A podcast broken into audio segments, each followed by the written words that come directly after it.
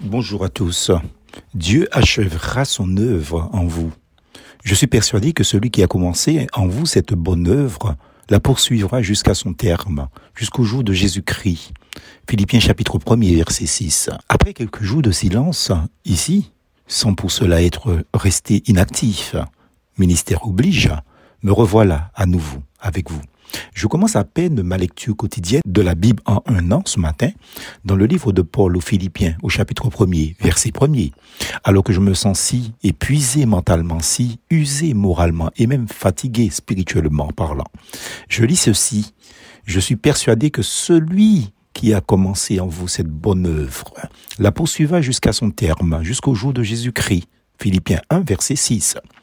Ô Dieu béni, trois fois saint, saint, saint. Je parcours d'une réflexion rapide le souvenir de tous ces frères et sœurs, de toutes ces personnes non converties qui, face à moi, en entretien pastoral, m'ont exprimé leur fatigue, entre guillemets, leur je suis à bout, leur je n'en peux plus. Bref, tout comme l'apôtre Paul et ses compagnons dans le ministère, nous arrivons chacun un jour à la limite de nous-mêmes. En effet, dit-il, nous n'avons pas eu un instant de repos, nous avons connu toutes sortes de détresse, conflits, odeurs, craintes au-dedans. De Corinthiens 7, verset 5. Et précisément à ce moment-là, c'est là paf, Dieu nous apostrophe.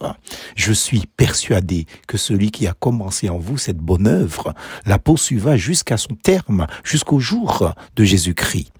Quel Dieu d'amour et de grâce nous avons là. Merci à lui et triple Amen à ce Dieu, Père, Fils et Saint-Esprit. Voilà pourquoi je dis souvent trois fois Amen, en référence à la Sainte et Divine Trinité.